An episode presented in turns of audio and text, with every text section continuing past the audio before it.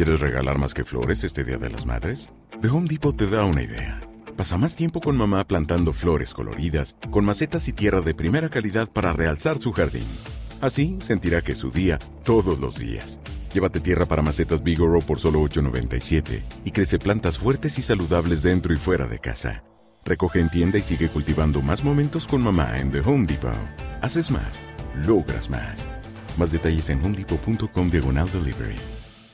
Este es probablemente el video más informativo que he hecho hasta este momento, así que vas a tener todos los capítulos, cada noticia por noticia aquí abajo para que puedas navegar en toda la barra de YouTube y puedas buscar la noticia que más te interese. Cubo Financiero recibe una ronda de inversiones y probablemente se convierta en otro nuevo unicornio mexicano. Viva Aerobús está planeando salir a la bolsa, pero no a la bolsa mexicana de valores, sino en Estados Unidos. El petróleo se encuentra por las nubes y entra a un máximo desde 2018. La compañía con la que Luisito Comunica está aliado para sacar su compañía de telefonía está levantando capital de más de 10 millones y tú puedes participar. CETES al fin se actualiza a la nueva tasa de referencia de Banxico y sube hasta el 4.3%. Y uno de los economistas más importantes de nuestro país advierte que otros países emergentes también van a seguir los pasos de México y aumentar su tasa de referencia, lo cual podría derivar en no crecer como se estaba planeando. Todo esto y más aquí en las noticias financieras.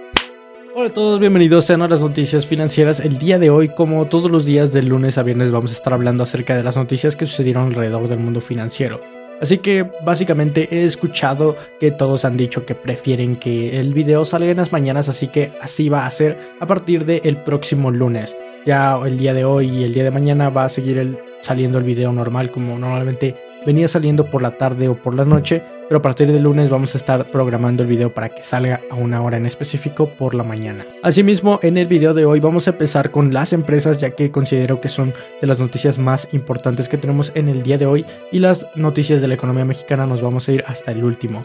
Así es que, como ya lo decía al principio del video, vas a poder navegar aquí entre todas las noticias que hay para que tú puedas saber cuál es la que más te gusta y por de la que quieras saber más información. Ahora sí, vámonos rápido con el video. Y tenemos que empezar con la noticia de que Viva Aerobus, una compañía que tiene sede en México, que es una aerolínea de bajo costo, está planteando, está planeando salir a la bolsa de valores, pero en Estados Unidos, tal vez en la bolsa de Nueva York. Y esta es una de las pocas compañías que ha podido sobrevivir a la pandemia prácticamente sin ningún problema, o al menos eso es lo que nos hemos enterado, ya que de hecho hace no muchísimo tiempo, no tiene, tendrá menos de un año que logró poner bonos de deuda en la Bolsa Mexicana de Valores satisfactoriamente y de hecho una, hubo una muy buena demanda cuando trató de poner esos bonos. Pero ¿qué significa que sea una línea o una aerolínea de bajo costo y cuál, cuál es la diferencia que tiene con Aeroméxico o con Volaris? Básicamente las aerolíneas de bajo costo tienen operaciones también muy bajas. Entonces, en estos momentos de crisis, cuando no tienen muchísimos pasajeros y tienen que operar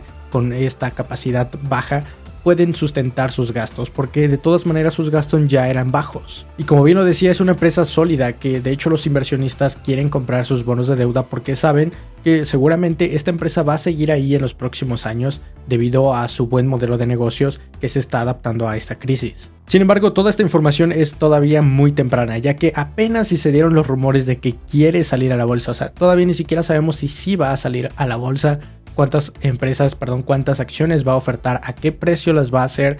No tenemos ninguno de los fundamentales de la empresa, ni de sus finanzas, sus balances generales, absolutamente nada. No tenemos información de nada. Lo único que sabemos es que quiere salir a la bolsa en este mismo año, así que es probable que puedas invertir en esta empresa desde este mismo año y que se está asesorando por JP Morgan, Goldman Sachs y también Barclays que son instituciones financieras en Estados Unidos bastante sólidas. Y sinceramente creo que es de las únicas aerolíneas mexicanas que van a salir de esta crisis sin problemas, porque ya hemos estado viendo como Aeroméxico, como Volaris e Interjet, que prácticamente ya se encuentra muerta, están batallando muchísimo en esta crisis. Otra cosa que llamó mi atención es que, por supuesto, quiere salir en la bolsa de Estados Unidos, pero ¿por qué no quiere salir en la bolsa mexicana? Básicamente hemos visto que otras empresas como por ejemplo Santander, el Banco Santander y las empresas que tenían la bolsa mexicana están mejor sacándolas de la bolsa. Lo mismo sucedió con Lala y me parece que otra empresa también sacó sus acciones de la bolsa o está planteando en hacerlo. Es que la bolsa mexicana de valores no ha sido nada, absolutamente nada atractiva para los inversionistas, porque hay muy poco capital, las acciones están valuadas muy baratas y simplemente por ser México y por el factor país pues digamos que se están depreciando todas estas empresas que se encuentran en la bolsa. Así que, por supuesto, si van a hacer algo, lo van a hacer bien y van a sacar esta estas acciones en Estados Unidos.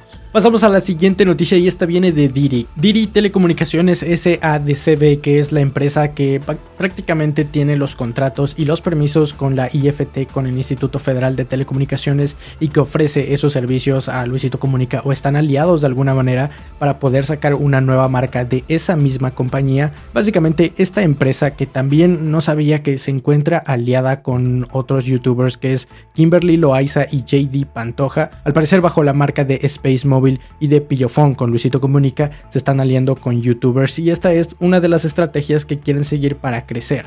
Esta es una, este es un operador móvil virtual, lo cual significa que no tiene antenas físicas, no tiene antenas como por ejemplo Telcel o Movistar, sino que está operando bajo una red de nombre Altan Redes la cual ha sido implementada en los últimos años en México y últimamente ya ha tomado bastante relevancia. De hecho, Diri dice ser la de hecho, Diri, de hecho, Diri Telecomunicaciones dice ser la compañía o la operadora móvil virtual más grande y con mayor crecimiento de nuestro país. Y es que hay muchísimas, hay por todos lados con distintos nombres, algunas las operan unas mismas compañías como en este caso Diri bajo otras marcas, pero hay muchísimas alrededor de México. Y esta compañía de telecomunicaciones bajo una fintech de nombre Play Business está tratando de recaudar capital de más de 10 millones en la cual cada ticket te va a costar unos 5 mil pesos.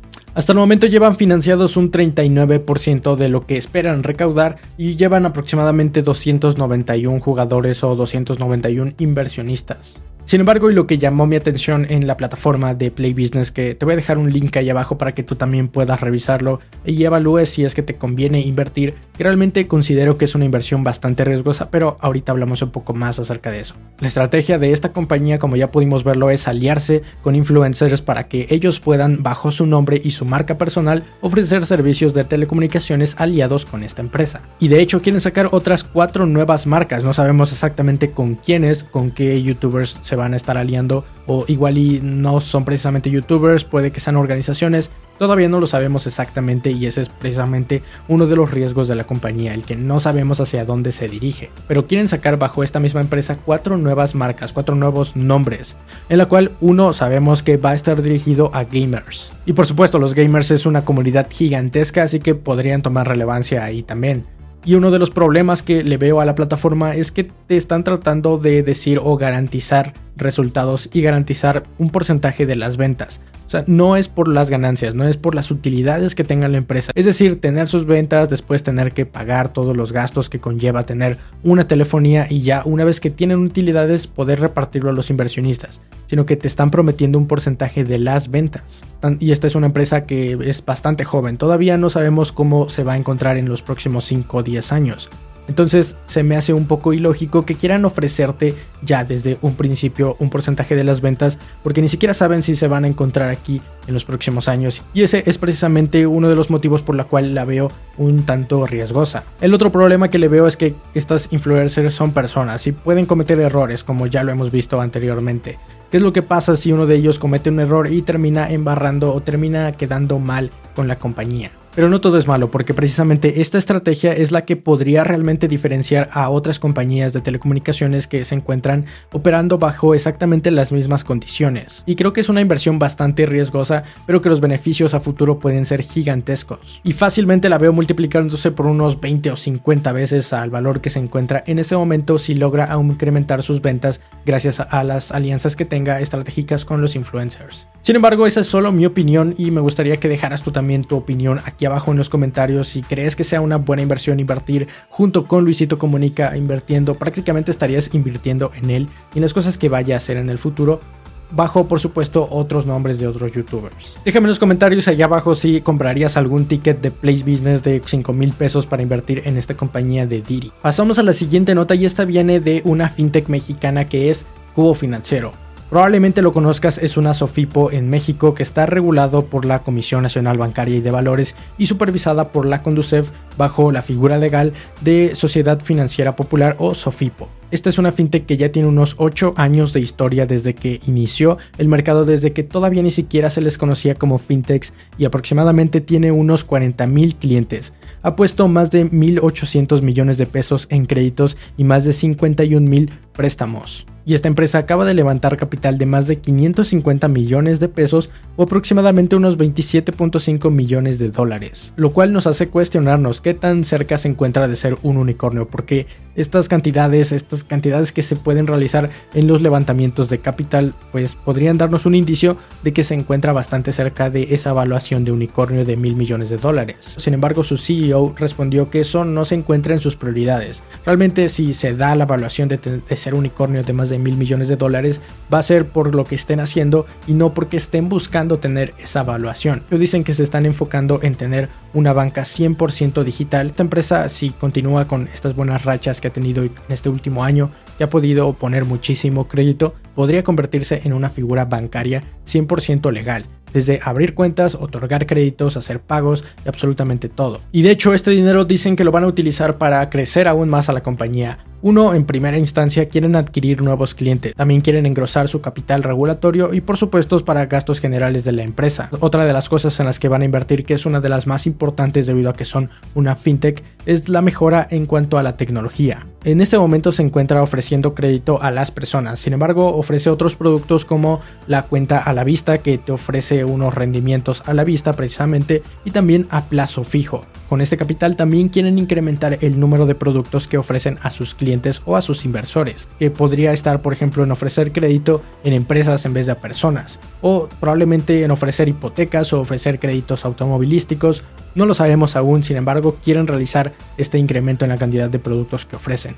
Así que déjame abajo en los comentarios si crees que esta fintech pase de ser una fintech o de ser una Sofipo a convertirse en un banco regulado 100% en México. Pero nos vamos a la siguiente sección, mi favorita en lo personal, y estos son los mercados financieros ya que los índices alrededor del mundo el día de hoy se encuentran un tanto tranquilos. El Topix de Japón tiene buenas ganancias del 0.48%, sin embargo el Stock 600 de Europa al momento de grabar este video se encuentra sin ningún cambio. Y el petróleo, el día de hoy era un día importante para el petróleo porque se estaba esperando la reunión de la OPEP, de los miembros y no miembros de la OPEP que normalmente son conocidos como la OPEP Plus o la OPEC Plus. Y el día de hoy iba a ser la reunión para decidir si se iba a incrementar la producción de petróleo para agosto, porque recordemos que los precios que estamos viendo en este momento son para entrega en agosto y por eso se llaman futuros. Pero esto terminó no sucediendo y volvieron a retrasar la decisión de si sí aumentarlo o no. En este momento el petróleo y el West Texas Intermediate o el petróleo de Estados Unidos se encuentra en su máximo que ha tenido desde 2018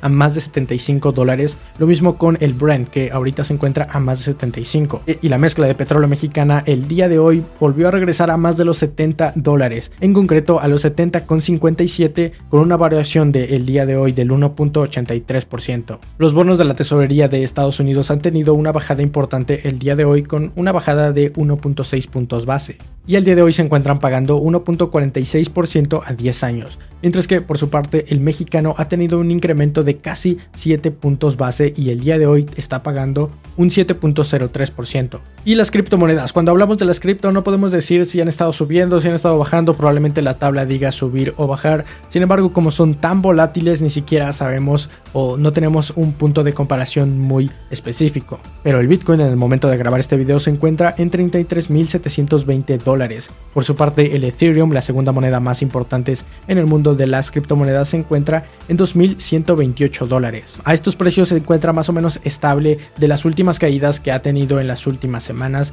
después de todo lo que salió con China prohibiendo el uso y minado de las criptos. Pero ahora nos pasamos a noticias del peso mexicano porque lamentablemente no pudo con tanta presión y no pudo continuar con esa racha de tantos días seguidos de ganarle al dólar. Y el día de hoy cerró a más de 20 pesos, a 20 con 2 centavos, desde los 19 con 80 que nos encontrábamos hace tan solo unos dos días. La Bolsa Mexicana de Valores y el índice de precios y cotizaciones después de unas subidas y bajadas de un día un tanto volátil terminó con ganancias del 0.17% e incrementó más de 87 puntos. Y el día de hoy la bolsa de Estados Unidos y el índice S&P 500 liga ya seis días seguidos de nuevos récords y nuevos máximos históricos. El S&P 500 terminó el día de hoy con unas ganancias del 0.52% con un nuevo récord de 4.319.94, mientras que el Nasdaq por su parte también tuvo un nuevo récord histórico y tuvo unas ganancias del punto 13%. Y unas empresas estuvieron haciendo movimientos como por ejemplo Didi, que el día de hoy debutó en la bolsa y tuvo un incremento en el precio de sus acciones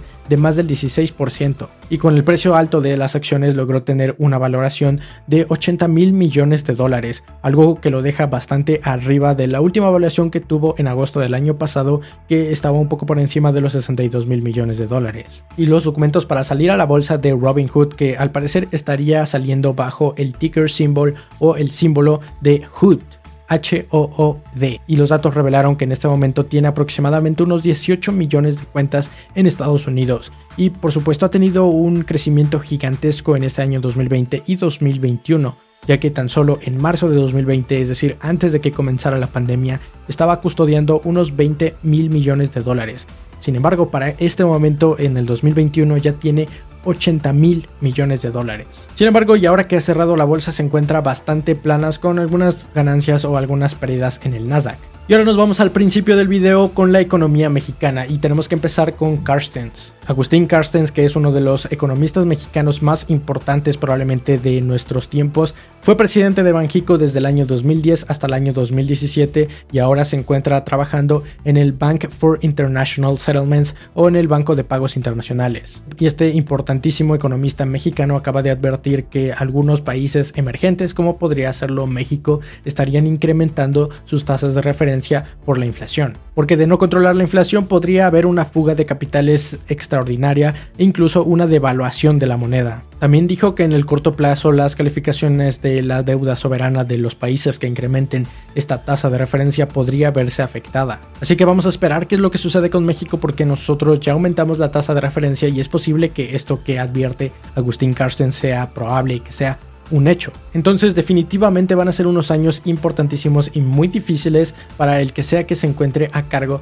de Banjico. Y pasamos al turismo porque uno de los pulmones más importantes de nuestro país es el turismo. Sabemos que gracias al turismo es que tenemos ese Producto Interno Bruto que tenemos. Sin embargo, y para el año 2020 ha tenido una bajada impresionante y lo hemos mencionado en este canal.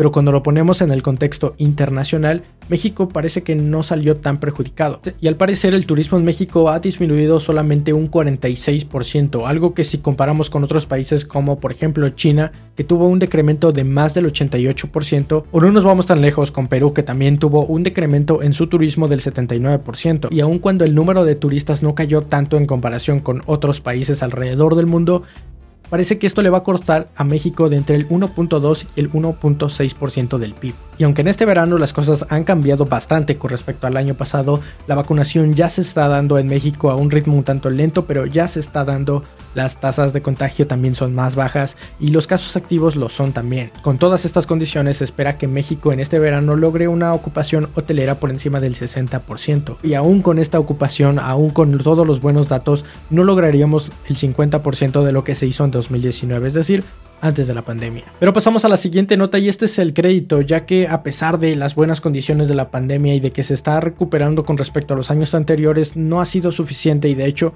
no ha crecido bastante si lo comparamos en los términos anuales. Y esto podría verse reflejado en el crédito que los mexicanos consumen, ya que por ejemplo en el mes de mayo solamente los bancos estaban gestionando unos 5.2 billones de pesos. Y aunque esto suena muchísimo, esto representa un decremento anual del 12.4% con respecto a mayo del año 2020. Pero estos números solamente podrían significar dos cosas. Uno es que los mexicanos tienen un poco más de miedo de utilizar sus tarjetas de crédito porque saben que no van a poder pagarlas en el largo plazo y simplemente no quieren hacer tantas compras, entonces cancelan esas tarjetas, entonces ese crédito que se estaba otorgando disminuye. Y la otra es que, por el contrario, no los mexicanos, los tarjetavientes, sino los bancos son los que tengan miedo y estén tratando de protegerse no otorgando más crédito o disminuyendo las líneas de crédito que ya estaban dadas en las tarjetas. Y de hecho esto podemos verlo con algunos bancos como por ejemplo American Express, que no es tal cual un banco, pero sí estaba ofreciendo sus tarjetas de crédito en el país. Y esta compañía de tarjetas de crédito o este banco, como quisiéramos verlo, American Express, dejó de otorgar nuevas tarjetas a nuevos tarjetavientes gracias a la pandemia. Pero no solamente las tarjetas de crédito y el crédito al consumo se está viendo afectado en esta pandemia porque en general el crédito de la banca a privados y también a personas físicas ha disminuido. Y en ese momento ya se suman 10 meses de contracción directa seguida desde aproximadamente agosto. Y esto es por las mismas razones que dimos hace un momento, ya sea que los privados, las empresas o las personas tengan miedo de sacar nuevos créditos y los están cancelando porque simplemente saben que no pueden pagarlos, o por el contrario, el banco es el que tenga miedo de que sus clientes no puedan pagar con sus deudas. Y ahora vamos a la siguiente nota y esta viene del petróleo y de los ingresos presupuestarios. Y es que gracias a que México es un país productor de petróleo y que los precios del petróleo por la pandemia y por la reapertura de la economía se están viendo bastante afectados en cuanto a su precio y están subiendo muchísimo, gracias a eso parece que estamos ganando un poco más de lo que se había observado. Y estos solamente son los datos de mayo, así que seguramente van a seguir creciendo con los meses ya que estamos viendo cómo estamos en julio y los precios están por las nubes. Entonces hemos estado recibiendo un poco más de ingresos presupuestarios de los presupuestados precisamente, pero no solamente el petróleo ha sido el causante porque también los impuestos han influido un tanto. Y destacan, por ejemplo, la reactivación económica, al menos si lo vemos en términos anuales, por supuesto que ha habido una recuperación. Ya si lo vemos en cuanto a qué tanto se está dando, es decir, cuánto se estaba recaudando de IVA antes y cuánto se está recaudando ahora, es probable que todavía nos encontremos abajo. Pero el IVA ha tenido un incremento de casi el 40%, un 38.9% en cuanto a la recaudación. Por su parte, el ISR o el impuesto sobre la renta ha tenido también un incremento del 12%. Pero ya para terminar esta sección vamos con noticias del litio ya que parece que México podría haber encontrado una buena mina de oro blanco. Si todo sale bien con esta mina y este nuevo proyecto, México podría estar a la par y poderle competir cara a cara con otros grandes productores de litio como podrían serlo Australia y Chile. Y es que la jefa de servicio geológico en México ha dicho que se han encontrado concentraciones de partes por millón de litio en una mina inusualmente altas. Recordemos que el litio es muy importante en esta era en el que todo está siendo digital y tecnológico, porque las baterías que podrían ser implementadas para el uso de paneles solares, para almacenar toda esa energía y poder transaccionar cada vez más a un mundo un poco más limpio, también se puede utilizar para las baterías de los automóviles eléctricos que aquí tan solo a la vuelta en Estados Unidos van a estar produciendo en masa. Sin embargo, parece que la extracción está siendo un tanto muy complicada porque ya llevan varios años intentando y haciendo estudios de cómo poder sacar ese litio de esa mina y en dado caso de que se concrete todo esto sería hasta a partir del año 2023 y empezarían extrayendo unas toneladas anuales de 35 mil lo cual podría ser bastante bueno para hacerle competencia a Australia y también a Chile. Sin embargo, nosotros tenemos una ventaja competitiva con respecto a esos dos países, probablemente no en costos, porque no sabemos cuáles son los costos de extracción de ellos, pero es que tenemos a Estados Unidos aquí a la vuelta. Si todo esto se hace de la manera correcta y resulta bien y todo sale perfecto, podría ser un gran, un gran boost para la economía mexicana. Pero bien, estas son básicamente todas las noticias que tienes que saber hasta el día de hoy, jueves primero de julio. Espero que hayas tenido un excelente mes de junio y yo como ya lo había dicho anteriormente, las noticias que van a empezar a salir en la mañana, empezamos con ellas el próximo día lunes. Espero que estés informado para este momento de todo lo que acaba de suceder en el mundo financiero mexicano e internacional. Comparte este video con tus grupos de inversionistas para que también ellos estén informados de todo lo que está sucediendo. Mi nombre es Alejandro y espero que tengas una excelente inversión. Bye. ¿Quieres regalar más que flores este Día de las Madres? The Home Depot te da una idea. Pasa más tiempo con mamá plantando flores coloridas, con macetas y tierra de primera calidad para realzar su jardín. Así sentirá que es su día todos los días. Llévate tierra para macetas Bigoro por solo $8.97 y crece plantas fuertes y saludables dentro y fuera de casa. Recoge en tienda y sigue cultivando más momentos con mamá en The Home Depot. Haces más, logras más. Más detalles en homedepot.com diagonal delivery.